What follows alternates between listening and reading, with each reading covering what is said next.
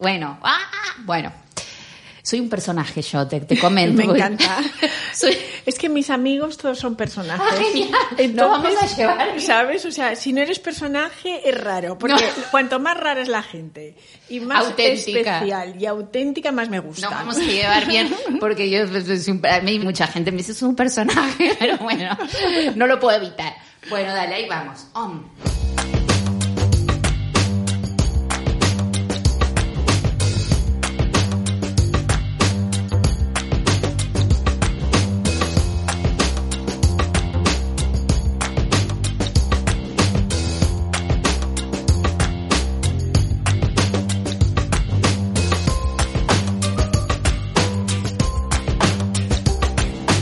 Bienvenidos a un nuevo capítulo de Sé feliz donde estés. Mi invitada de hoy nació en España, pero sus raíces se remontan a Guinea Ecuatorial, un pequeño país bañado por el Océano Atlántico en la costa de África. Cuando era pequeña, su padre le dijo, tienes dos problemas, eres mujer y eres negra. Lejos de acobardarse, decidió pelear y perseguir sus sueños. Y aquí está hoy, recién llegada desde Nueva York, donde vive hace más de 20 años. Si le preguntas de dónde es, ella dice que es ciudadana del mundo. Y Ciudadana del Mundo es el premio con el que la honró la ONU en 2019. Empezamos fuerte. Ella está considerada como una de las mujeres españolas más influyentes en la actividad empresarial en Estados Unidos. Fue directora ejecutiva de la Cámara de Comercio de España en Nueva York y es además una reconocida empresaria y filántropa. En su faceta empresaria, mi invitada inspira a miles de personas con sus conferencias.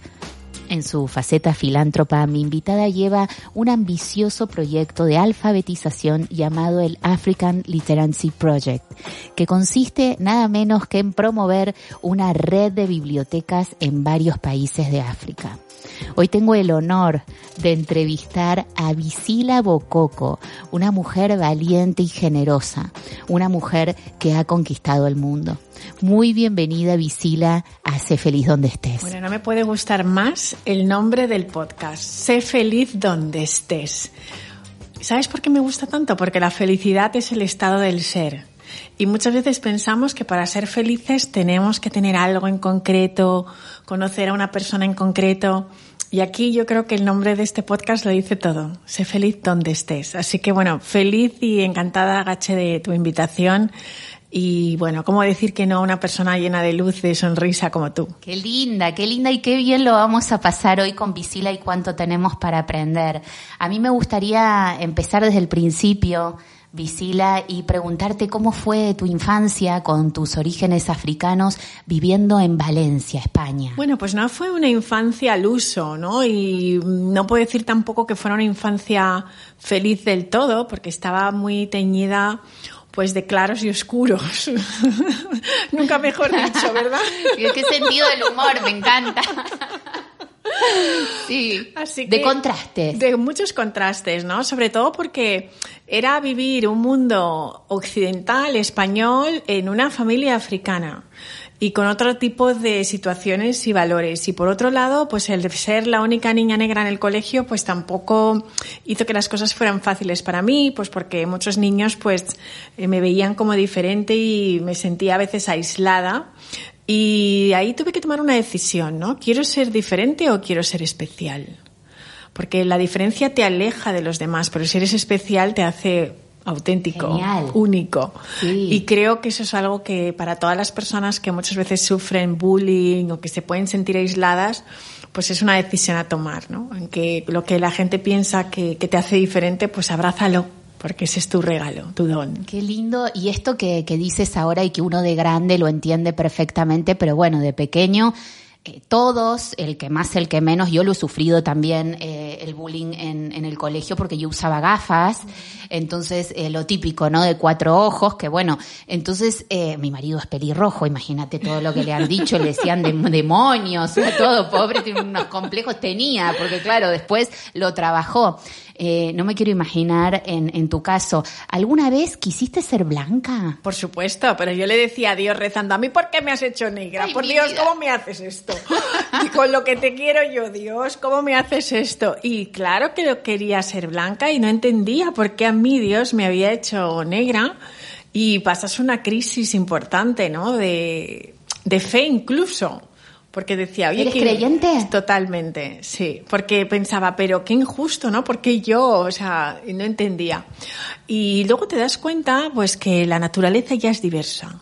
O sea, hay árboles de todo tipo, plantas de todo tipo, animales distintos, y hay seres humanos distintos, con lo cual, qué bien y ahí es donde yo empecé a entender pues que el ser negra pues era mi, mi, condición que tenía que abrazar, que eran mis raíces y que eran fantásticas, ¿no? Pero eso tiene su proceso, o sea, sí que pasé por esa crisis de identidad. ¿Y cuál fue la persona que más ha influido en tu vida para que hoy seas quien eres? Bueno, pues hay varias, ¿no? Por supuesto mis padres, ambos, de una manera u otra, han influido, ¿no? Quizás mi padre es el que ha influido más en en el empuje intelectual. O sea, para mi padre no había otra cosa que no fuera el éxito. O sea, no es, no es negociable. O sea, no, no, no, veía mi vida que fuera de otra manera y de hecho era duro, ¿no? A veces me decía, prefiero que me odies a que salgas mal. Wow, qué frase. Prefiero que me odies a que salgas mal.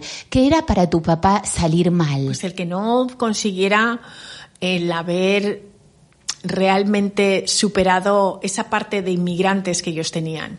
Es decir, yo tenía acceso a una educación, tenía acceso a un tipo de vida y ¿por qué no aprovecharlo?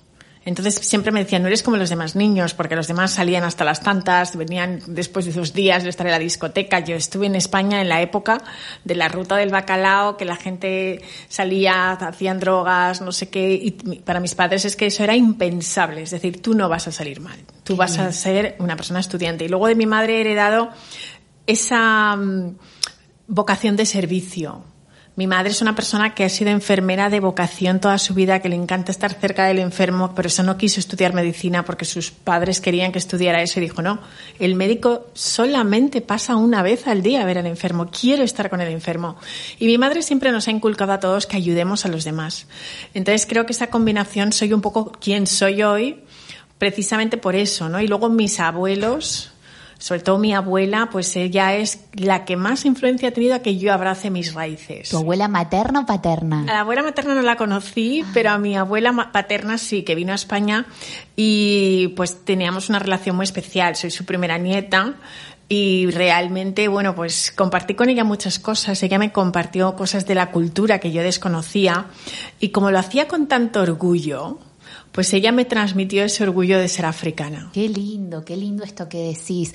Eh, yo escuché en una entrevista que te hicieron que cuando vino tu abuela a España y entró a vuestra casa, le dijo a tu padre, pero ¿qué haces? Cuéntalo tú, ¿qué haces con esos niños? Pues la verdad es que mi abuela vino dos veces a España, ¿no? La primera éramos muy pequeños y ya me impresionó muchísimo esa mujer enorme, grande, pues tenía unos brazos que increíbles, unos pechos enormes, pero guapísimos guapísima y, ya me impresionó. Y, le teníamos un poco de miedo porque era una mujer alta y grandota, ¿sabes? Y llega pues a España ya para quedarse a vivir y lo primero que le dice a mis padres cuando ve que no nos habíamos hecho la cama por la mañana y qué tal, dijo, pero ¿por qué crías a estos niños como si fueran blancos, si no son blancos? ¿Esto qué es? Aquí vamos a poner orden, ¿sabes? Entonces vio que yo no sabía cocinar, tenía 11 años, pero para ella era impensable que una persona de 11 años no sepa cocinar. O sea, estos niños, ¿quiénes son? Qué lindo, me encanta la cultura africana. Sí, y nos secuestró prácticamente en cuanto Y te puso a cocinar. Cocinar, bueno, he pelado más patatas que no te puedes imaginar. Creo que ni los chefs de los restaurantes aquí han pelado tantas patatas. Qué genia. Luego además me hacía coser y bordar y marcar. ¿Qué es marcar? Marcar pues es como un tipo de costura que hacían entonces que tenía yo los dedos pelados con las agujas de los pinchazos que me daba. Oh. Y yo pensaba, ¿pero esto para qué me va a servir? Pero bueno, yo creo que esas horas en las cuales marcábamos juntas, pues es donde surgían esas conversaciones. Hoy cuando mi hijo viene del cole y me dice, mamá, cóseme esto, pues lo puedo hacer. Cosa que pensaba que nunca lo necesitaría. ¿Te acuerdas de tu abuela o no? Y me acuerdo de ella. Porque yo le decía, yo no voy a necesitar todo eso. Si seré un día abogada y eso no lo necesito. Y mi abuela me decía, mira, si no lo aprendes, nunca sabrás cómo decirle a otros que lo hagan. Y, y, bueno, pues la verdad es que ella hizo que esa parte de cultura africana donde tanto niños como niñas aprenden a llevar una casa. Eso es importante, ¿no? Qué bueno. Y, y, eso nos lo ha transmitido. Tanto niños como niñas, o sea que no es machista. Ella tenía, se, se quedó embarazada 14 veces, de los cuales perdió 7. Pero 7 son solamente dos chicas. Y son las últimas. O sea, que ella no tenía niñas por mucho tiempo. Y mis tíos limpiaban, cocinaban, hacían de todo. Con lo cual mi abuela nunca vio ese tipo de diferencias. No decía a mi hermano que porque es chico o porque yo soy chica. Aquí todos a trabajar. Personas. Uh -huh. Perfecto. Exacto, sí. Me gusta mucho esto que decís y sabés que esto lo tenía anotado para más adelante, pero ya que nombrás esto de tu abuela, que, que que es muy, muy fuerte, ¿no? Esto de que eh, tuvo, bueno, tuvo 14 embarazos, pero siete niños, o sea, se le han muerto siete, eh, siete hijos, que bueno, no me imagino nada peor. Eh, yo, este podcast que se llama Sé feliz donde estés, hay gente, algunos haters tengo por ahí, poquitos, pero tengo por ahí algún hater que me dice, ay, ¿qué sabrás tú? Porque yo muchas veces digo que um, la felicidad es una decisión, que uno decide qué hacer con lo que le pasa en la vida. Y cuando contaste esto de tu abuela y que te comentó, cuenta, cuéntalo tú mejor, que dijo, bueno, esta gente no sabe lo que es, eh, no saben, ¿no? Lo que... Lo que es la depresión. Eso. Mira, para mi abuela era una cuestión interesante el entender por qué la gente aquí se deprimía y tomaban pastillas para estar bien. O sea, eso nunca lo llegó a entender, jamás.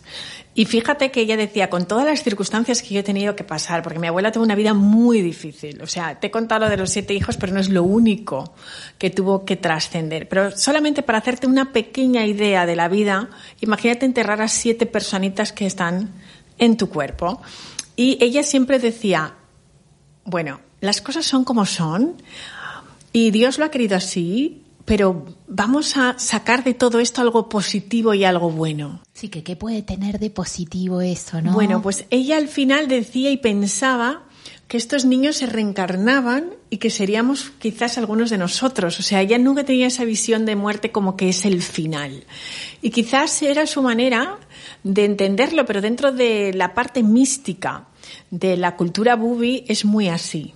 ¿No? Entonces, para ella siempre había esa continuidad y lo veía, pero sobre todo era la alegría de vivir. Por eso estoy totalmente de acuerdo cuando dices que la felicidad es una decisión. Porque ella se reía, eh, tenía un humor muy ácido, ¿no?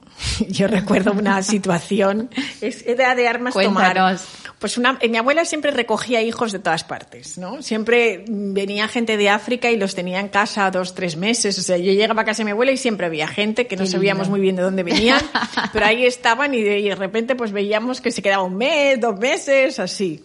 Entonces hubo un chico que vino y cuando consiguió trabajo en un hotel, pues el primer día que tuvo su sueldo vino y le regaló a mi abuela un ramo de flores. Y entonces mi abuela le dijo, pero ¿a mí para qué me regalas flores? ¿Las flores se comen? A una persona como yo, africana, le regalas flores. ¿Qué son flores?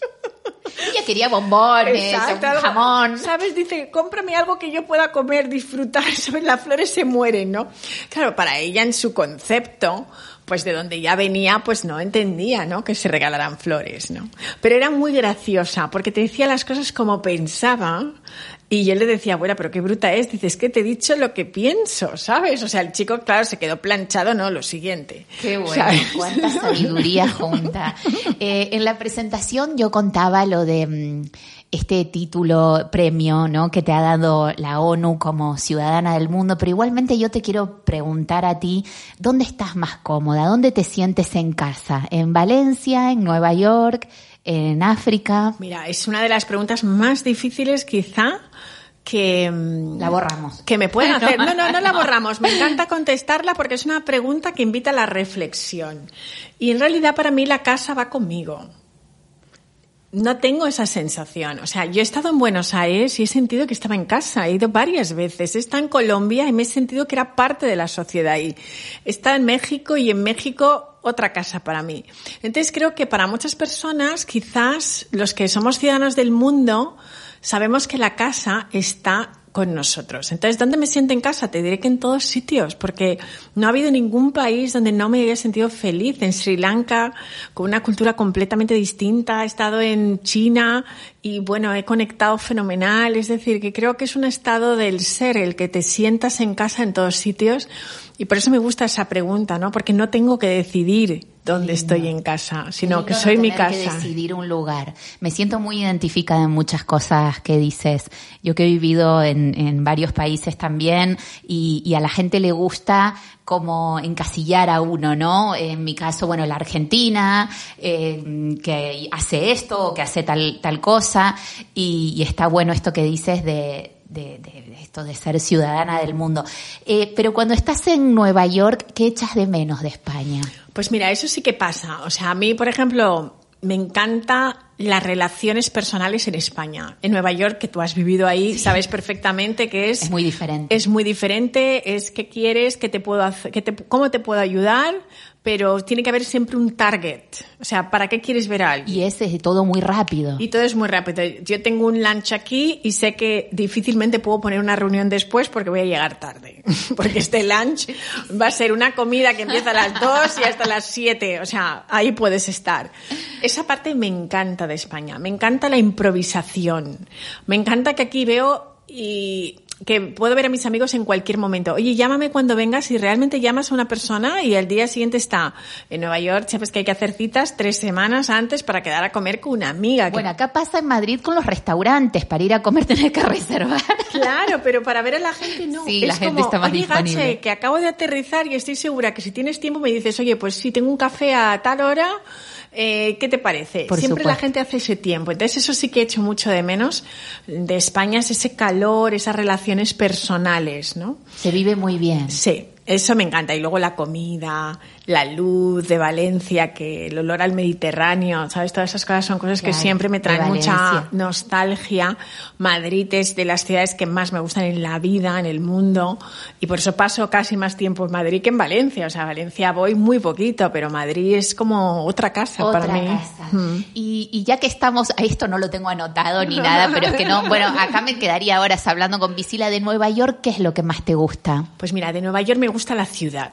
Me encanta la ciudad, el, o sea, la energía de la ciudad, que es una energía completamente creativa, es una energía de innovar, es una energía que es dura, pero siempre te hace estar en the top of your game. Es decir, sabes que tienes que estar siempre al límite de lo mejor que puedas hacer, ¿no?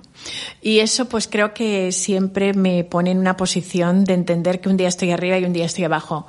Para mí Nueva York es la ciudad que me da el anonimato y la humildad.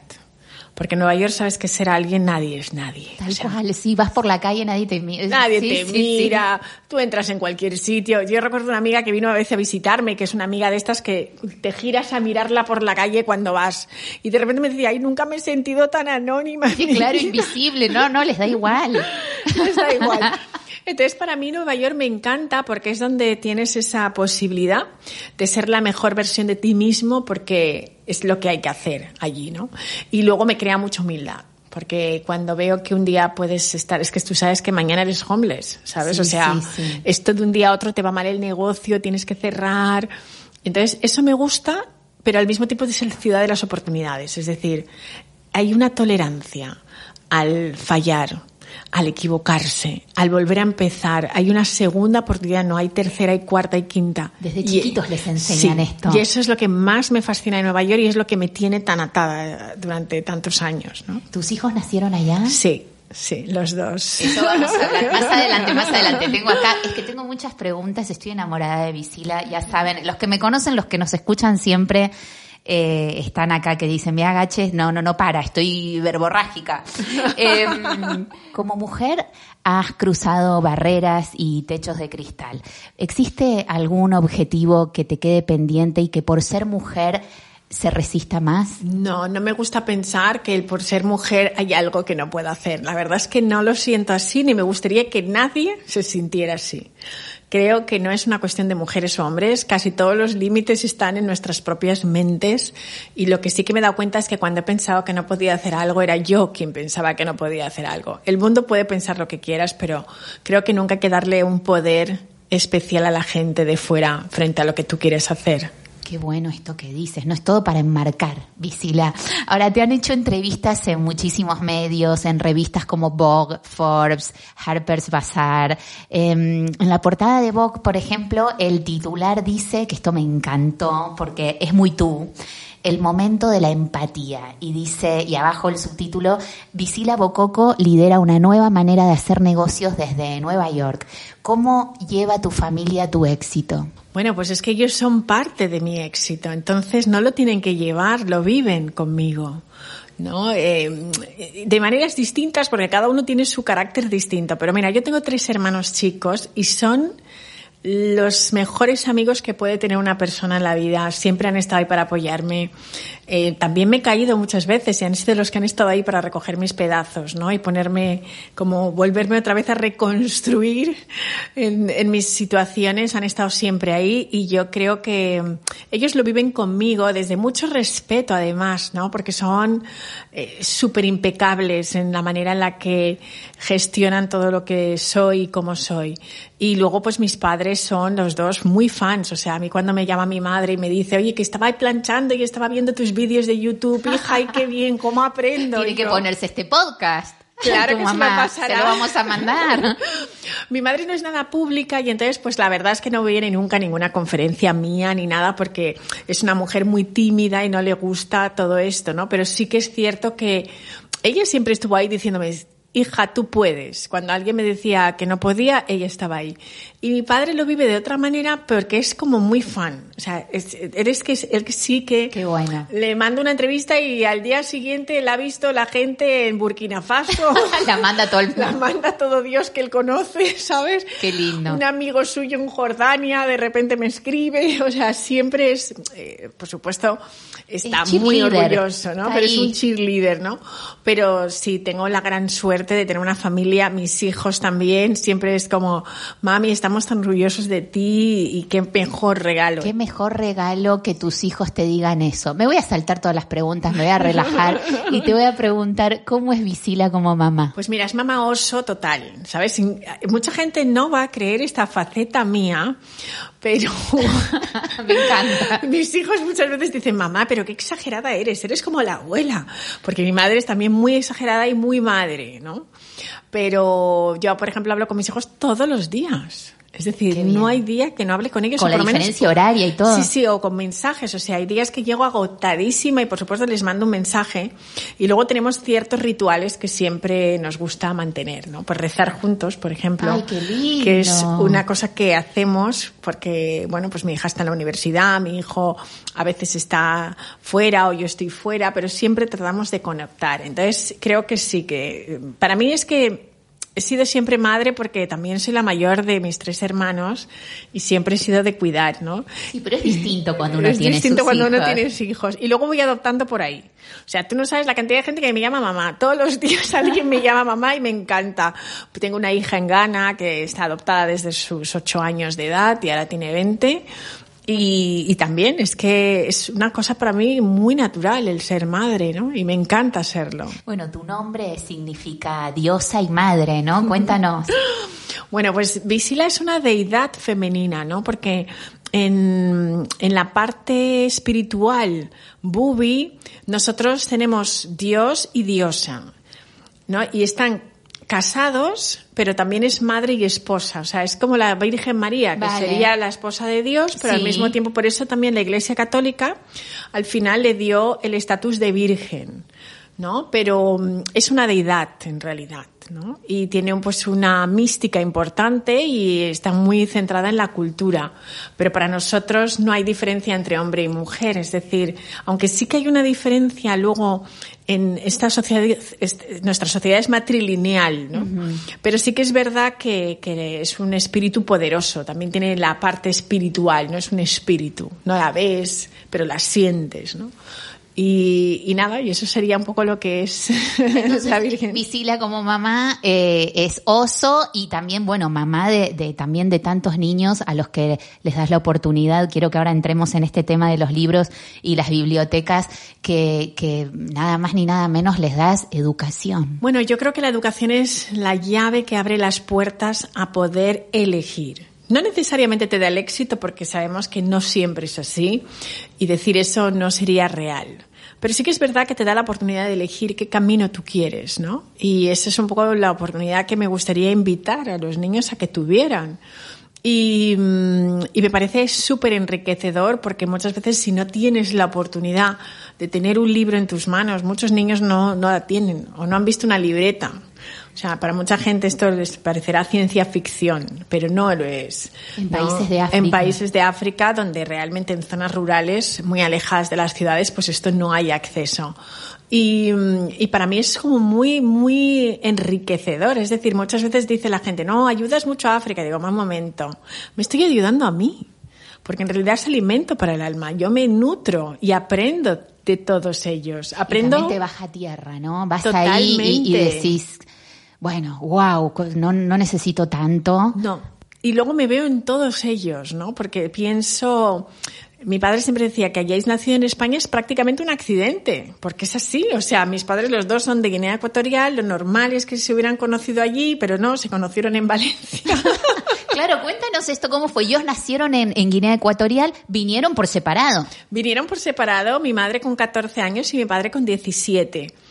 La cuestión es que vinieron en unos momentos muy tormentosos para la historia de Guinea Ecuatorial porque había una dictadura muy fuerte donde mucha gente que no estaba de acuerdo con el régimen desaparecían, entre ellos algunos de mis familiares, y pues mis padres no tenían otra opción que, que, salir y mis abuelos dijeron, bueno, pues ahí tenéis que ir a estudiar a España, ¿no? Y os quedáis hasta que las cosas mejoren. Entonces realmente no pudieron volver hasta muchos años más tarde, más de 30 años pasaron hasta ellos poder regresar, ¿no? Así que, bueno, pues eh, ellos siempre hicieron mucho hincapié en el tema de la educación y yo hago mucho hincapié también en ese tema. Y eres muy lectora. Es que la lectura para mí es una medicina. Son mis maestros, han sido mis nanis. Mis padres trabajaban ambos. Yo pasaba mucho tiempo sola. ¿Y quién me cuidaba? Mis libros. Porque ahí es donde yo encontraba las respuestas a muchas preguntas que me hacía. Y también pues me hacían compañía, ¿sabes? En los momentos en los que me sentía triste, ahí estaban los libros, yo me metía en esas historias, me acuerdo leer Mujercitas, que fue uno de los libros que más me gustó de pequeña y pensar, ay, me encanta Joe, ¿sabes? Qué, qué, valiente, yo también, ¿sabes? Qué bueno, una frase tuya que me encanta y que justamente estos días se la dije a mi hijo porque él también está, bueno, ya lee a su manera, ¿no? De a poquito, pero eh, le dije tu frase y se quedó así, eh, que es con un libro nunca estás solo. Totalmente, es que eso describe totalmente mi infancia, ¿no? O sea, nunca me he sentido sola con un libro y ahora que viajo, pues para mí ir con un libro a todos sitios es fantástico, porque si me quedo tirada en un aeropuerto 12 horas, estoy con mis libros, digo, ay, mira qué bien, estoy en súper buena compañía. Y para mí los autores de esos libros, y por eso tengo tanta admiración por los escritores, pues es que al final se convierten en mis mejores amigos, porque durante el tiempo que tengo ese libro en las manos, estoy hablando con ellos todo el tiempo, estoy en su mente, con lo cual es una relación muy íntima, ¿no? Y, y, yo lo veo de esa manera. Y te están enseñando lo mejor que tienen, ¿no? Porque te, te cuentan, o bueno, desde las biografías, que son, bueno, vamos, lo que se aprende con las grandes biografías, eh, o bueno, o desde algo, yo leo mucho de mm, no ficción. Claro. Entonces, bueno, si quiero aprender de algo, pues eh, ahí está todo y te como que te llevas la mejor parte de, de cada uno. Es genial. Ahora, mm, antes de ir a, antes de ir a África, antes de que conozcas África en mi cuerpo presente, eh, habías conocido África a través de los libros, como bien estás contando. Eh, cuéntanos la primera vez que fuiste, qué sentiste, cómo fue. Bueno, pues imagínate, de repente para mí fue muy gracioso porque llego al aeropuerto de Accra y de, en Ghana y de repente digo, ostras, pero si todos son negros. Por primera vez en mi vida estoy en un sitio donde todo el mundo es negro. ¿Por qué? Pues porque tú vas a Nueva York y hay de todo. o sea, tú estás en el aeropuerto y hay pues gente de judíos, argentinos, colombianos, había gente de todo tipo. Y entonces, claro, no te identificas con ningún tipo de raza o etnia en un momento determinado. Vas a Londres y encuentras un poco de todo. Aquí en Madrid, pues también hay de todo. Es una ciudad también muy internacional. Pero mayoría blanca. Pero mayoría blanca, ¿sabes? Con lo cual tú llegas a un aeropuerto donde de repente veo todos los seguridades, toda la gente que está recogiendo maletas, no sé qué. Entonces ya me llamó mucho la atención y aluciné. Y luego, a medida que me iba en, metiendo en la cultura, también, ¿no? Me fascinó. Entonces, para mí fue un viaje totalmente revelador, ¿no? Revelador de dónde podía haber nacido yo, porque podía haber sido así, entender que también había tenido un gran privilegio al tener un acceso a una educación magnífica y desde luego pues eso fue lo que hizo que hiciera el proyecto solidario y mi compromiso con África también nació de ahí. ¿Cómo fue? Pues mira, fue una historia de locos, porque... Tienes unas historias, podemos estar acá años hablando con Visila, pero no, esto es muy importante porque, porque tiene que ver con las bibliotecas. Sí, la verdad es que es una historia que es como un poco de, de ciencia ficción en el sentido, pues que de repente el guía llevaba muchos días pues enseñándonos cosas y tal. Y dije, mira, yo no quiero ver más animalitos ni historias, quiero estar con gente. ¿Sabes? Entonces ahora mismo... La gente cuando va a África ve elefantes. Claro, dije, yo ya no quiero ver más. O sea, ya. Lo que yo quiero, desde luego, es relacionarme con las personas. Total, que nos metí en el interior y entonces nos dijo un día, oye, eh, ¿no os importa que vaya a ver una casa que está construyéndose un afroamericano que ha descubierto que sus raíces son de aquí? Y entonces, bueno, pues estoy un poco pendiente de cómo va la casa. Le acaban de poner las verjas y vamos. Ah, perfecto, vamos. Sí, vamos. Y entonces, cuando llegamos allí, le llaman por teléfono y era el rey de Cocofú que es un poblado que está cerca de Kumasi, que es una de las grandes ciudades, pero que es un poblado grande. Y le dice, oye, que me han dicho que tu coche ha pasado por aquí y no has venido a saludarme. Y entonces, claro, ellos, los Asantis, tienen una, digamos, una organización eh, diferente a lo que sería pues la organización política normal. Hay una organización también ancestral. Total, que tenía que deberle el respeto y me dice, oye, lo siento, pero tenemos que ir inmediatamente a la casa del chief, ahí lo llaman chief, y nada, pues nos vamos y entro y yo veo dos leones de piedra ahí en la puerta, una cosa increíble, y veo un montón de mm, hombres, todos eran hombres, llenos de oro de arriba abajo, con unas túnicas maravillosas, y había una especie de consejo de ancianos, y el chief ahí delante, ¿no? O sea, como el rey. Ahí. ver eso, bueno, experiencia. Impresionante. Y entonces viene un chico con un paraguas, así, porque lleva unos paraguas de colores, y me dice, mira, yo soy el lingüista porque el rey no se dirige a la gente directamente. Entonces el rey os da la bienvenida. Ah, fenomenal, qué bien, no sé qué. Así la conversación como jugando al ping-pong todo el rato y hasta que el rey dice, mira, yo me voy a hablar con ellos. Y estaban ahí jugando al ajedrez y dice, no me hagáis plan, trampa.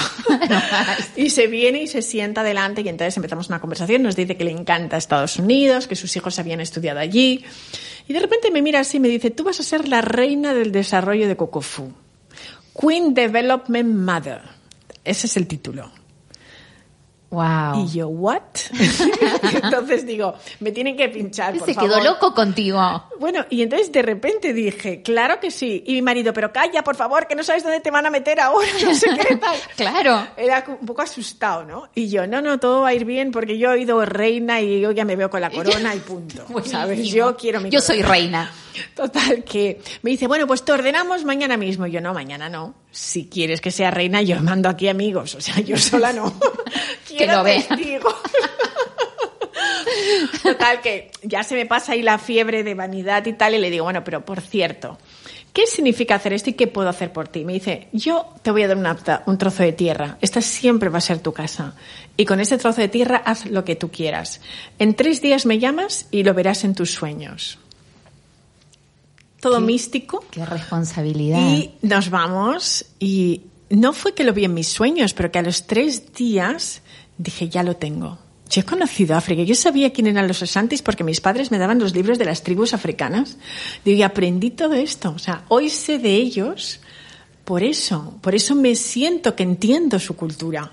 Así que seguro que habrán personas que ellos podrán conocer también nuestras culturas de otras partes a través de los libros. Y ahí empezó el proyecto y le dije, mira, voy a hacer una biblioteca. Me dijo, ¿ves? Te lo dije digo, bueno, pues me voy a volver a Nueva York y voy a ver cómo lo hago, ¿no? Y ahí fue, bueno, pues después de un año, la biblioteca estaba, los libros estaban, un grupo de voluntarios fueron a hacer todo, porque yo no soy bibliotecaria y no sé cómo organizar todo esto.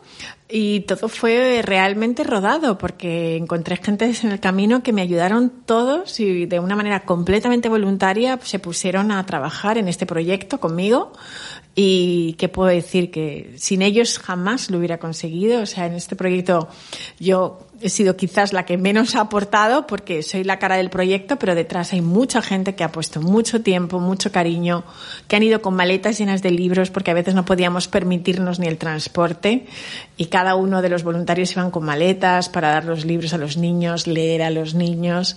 Y bueno, les enseñan a leer. No les enseñan porque muchos ya saben y eso es un poco el profesor que lo hace, pero sí que hacemos como dinámicas para leer libros y que luego hablamos de las historias e integramos a los padres y a los abuelos. Entonces ahí nos dimos cuenta de que tenía que ser un tema familiar, no solamente de los niños, para que no sientan los padres que llegamos ahí a invadir nada, sino que realmente vamos a integrar lo que ya es su cultura. Y, y, bueno, pues es un momento increíble, ¿no? De, de, de mucha, de mucha satisfacción. ¿Qué te parece con, niños, darles, abrirles estas ventanas y, a la familia? Porque lo que te escuché comentar cuando, cuando ahora lo acabas de decir, pero me gustaría profundizar, que los padres muchas veces no quieren que sus hijos aprendan porque tienen miedo que ya no los vean como antes. Mira, esto es así porque no te puedes imaginar la cantidad de veces, he tenido experiencias hasta familiares, ¿no? de decir, mira, pues es que mm, yo ahora ya no me quiero vestir de africano porque quiero ser como los europeos, o que gente se avergüenza de su cultura, de dónde viven. Entonces los padres a veces se sienten mal porque mandan a sus hijos a estudiar y luego llegan y ya no quieren formar parte de la cultura o se ríen de la mística, de las maneras en las que pues, funciona la sociedad ahí, la espiritualidad, y dicen, ah, eso son tonterías, esto no.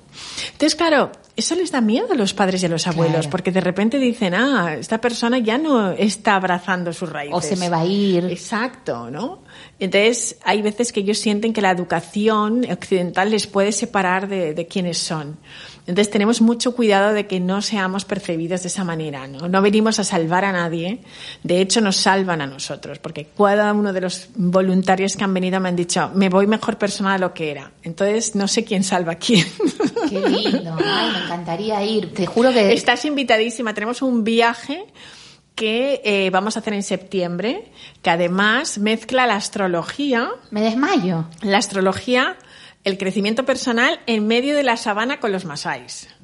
Yo.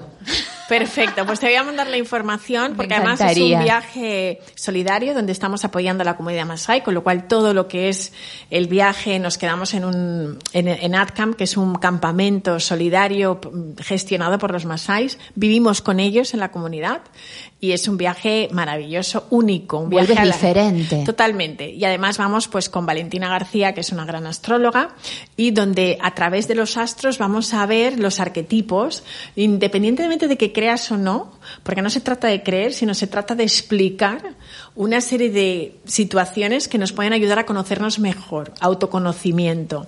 Y bueno, y en mi caso, pues desde la sabana africana, pues entender cómo la naturaleza, cómo quienes somos nos podemos encontrar mejor desde ahí. Vamos a hacer meditaciones, yoga. Y es un viaje pues que lo tenemos diseñado para eso, ¿no? Y nada, pues que nos encantaría que nos acompañaras, porque además somos gente Yo divertidísima. me mato de risa, yo te, te- todo, te hago reír, te grabo podcast, te hago fotos, todo, todo. Eh, qué lindo, qué Y lindo. los niños queremos que aprendan también de todas las personas que vienen al viaje. Porque estos viajes yo los hago regularmente, pero hasta ahora los hacía sin estar así muy organizado, pero salía de una manera orgánica. Y de repente venía alguien que era diseñador gráfico. Y decían los niños, ¿pero qué es ser diseñador gráfico? Porque para ellos es piloto, abogado y médico, punto. Y entonces de repente alguien viene y les dice esto. Imagínate que tú hicieras pues un curso de fotografía para que los niños entendieran cómo se puede retratar a una persona o qué es un podcast, qué es ser un buen comunicador. Entender que tú que quieres mm, d- d- pues dar tu mensaje al mundo, ¿sabes? ¿Cómo se puede dar un mensaje al mundo? Pues eso es lo que los niños acaban aprendiendo. Me encantaría enseñarles, Mm. me encantaría. Bueno, vamos, me emociono, voy a, voy a llorar. Eh, te hago una pregunta y así ya te, te- me, me, me agarro un Kleenex.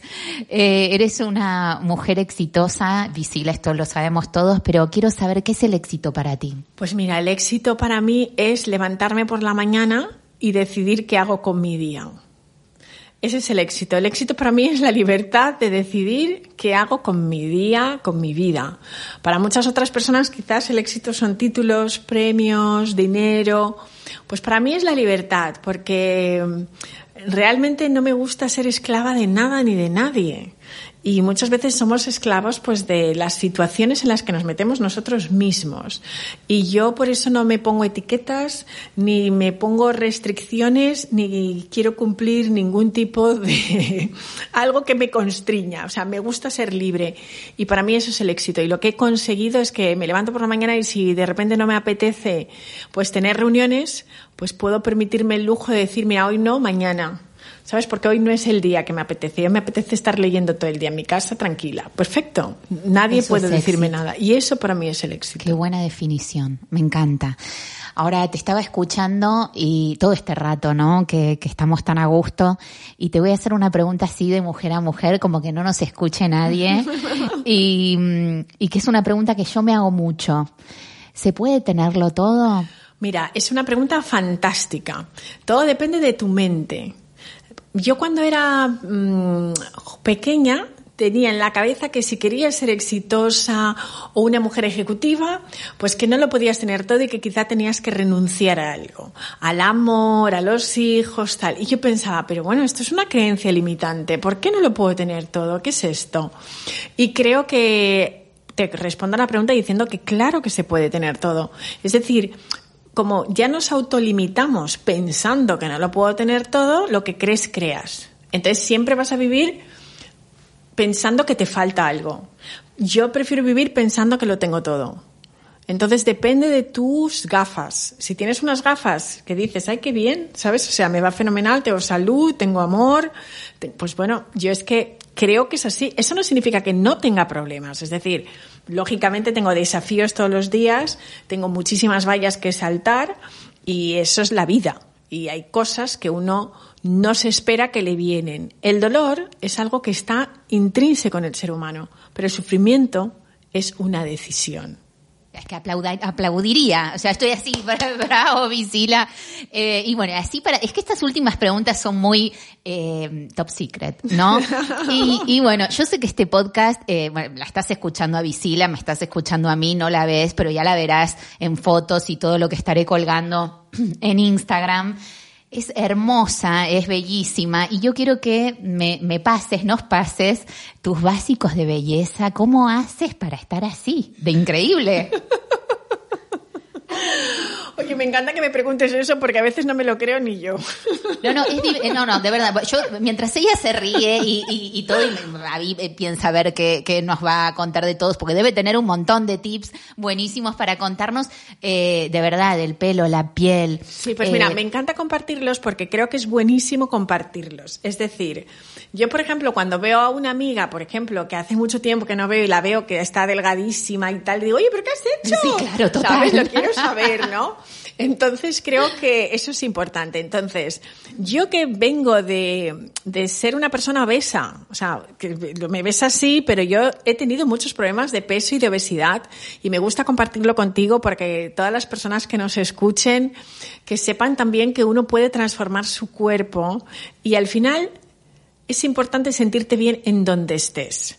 Yo me he sentido muy bien cuando mi cuerpo tenía sobrepeso y era más chula que un 8, ¿sabes? Y de repente ha sido un momento muy importante en mi vida, muy definitivo, al que debo mucho, es a mi amigo Víctor Cucar, que es fotógrafo, porque fue el primero que quiso fotografiarme con 90 y pico de kilos, y a la diseñadora Amparo Chardá, que era la que me vestía.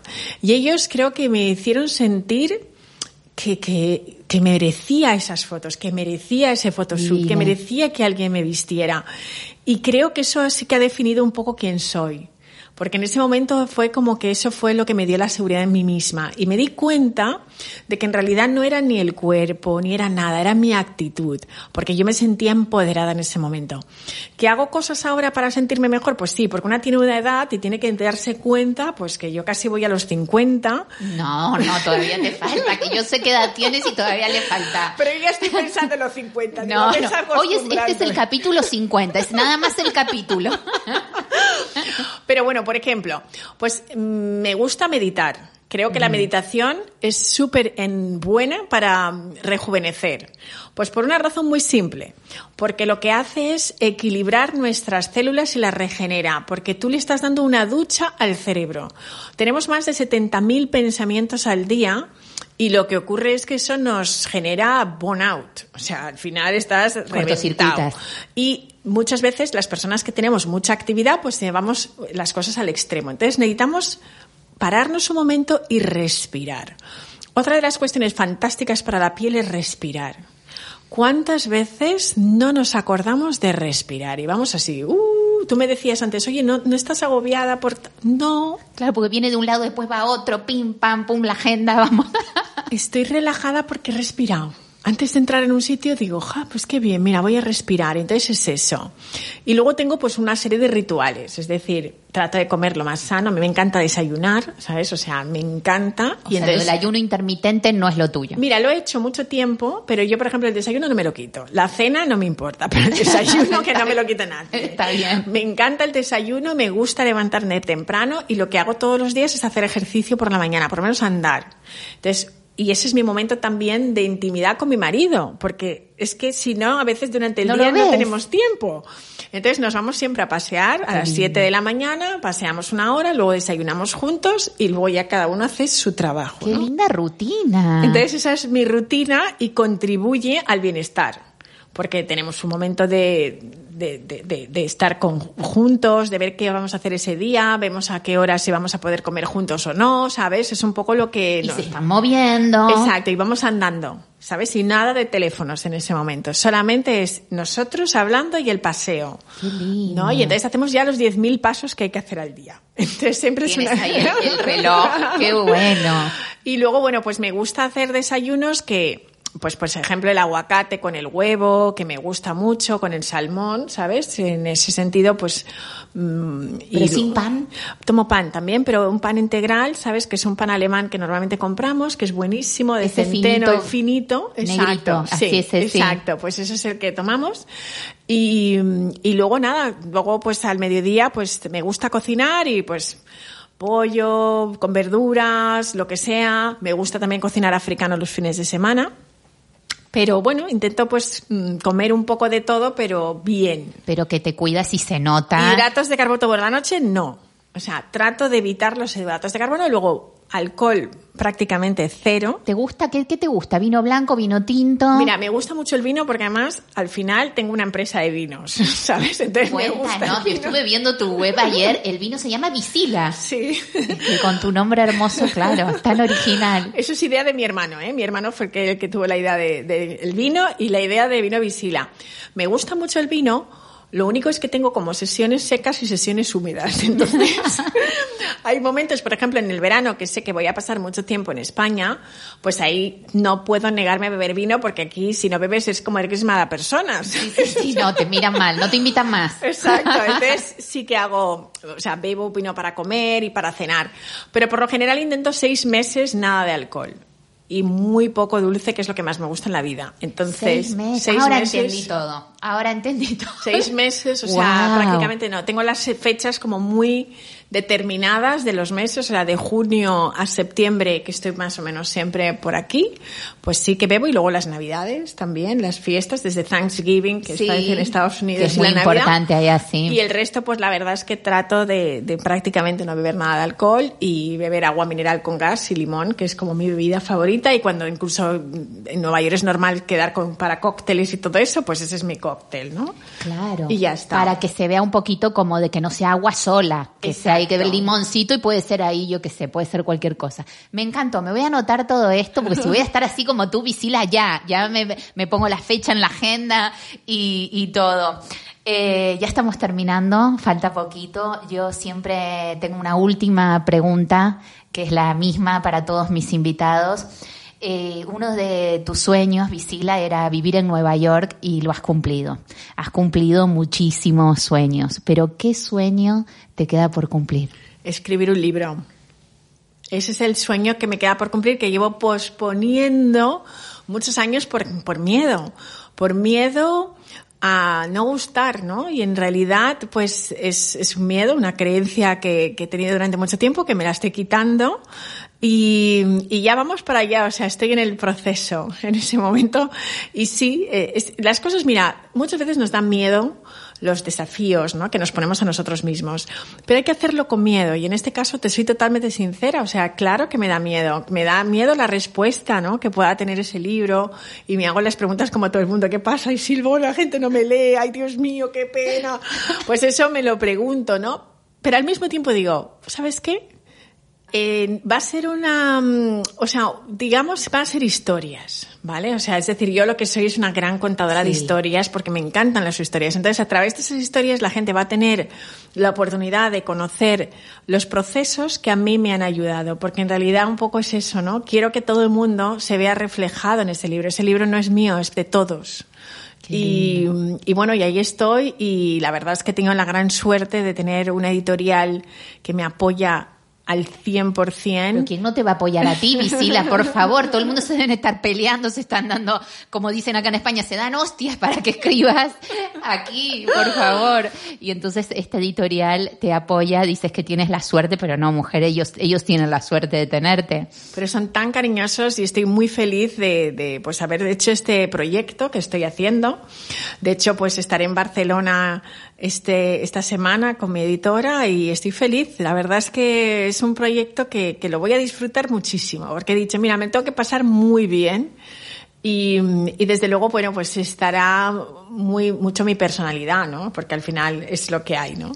Hay otros proyectos más adelante, pero en este caso va a ser muy personal. Va a ser un libro donde yo me estoy desnudando el alma, ¿no? Qué lindo, qué lindo, qué lindo lo que vas a hacer. Y yo lo quiero leer, vamos, lo, apenas salga, me lo compro y, y lo leo y cuando nos veamos me lo firmas. Y bueno, ya para terminar, ¿qué les dirías a todas las mujeres? Una última cosita a todas todas las mujeres que, que nos están escuchando? Que se quieran, que se enamoren de ellas, que el amor de su vida es cada una de nosotras. Ese es el verdadero amor. Y que cuando uno se ama de verdad, el mundo te ama. Y les diría que todas se pongan un uniforme, la sonrisa. Ay, me morí.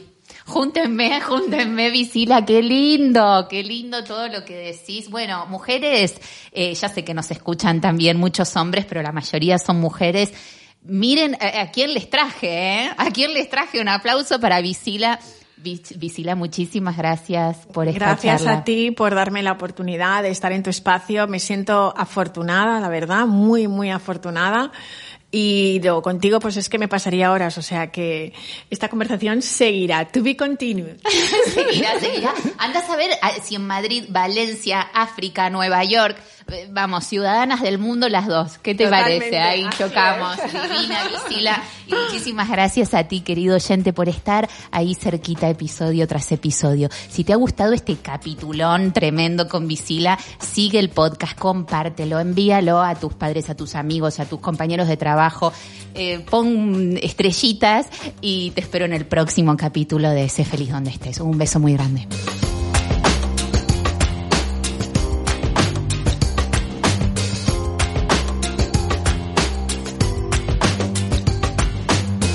Recuerda que puedes suscribirte a Sé Feliz donde estés en Spotify, Evox, Apple Podcast, Google Podcast o tu plataforma de podcast favorita.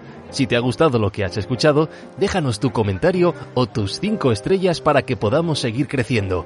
Y si quieres más material, puedes seguir a Gache Bocasi en Instagram, arroba Bocasi, o entrar en nuestra página web sefelizdondeestés.com.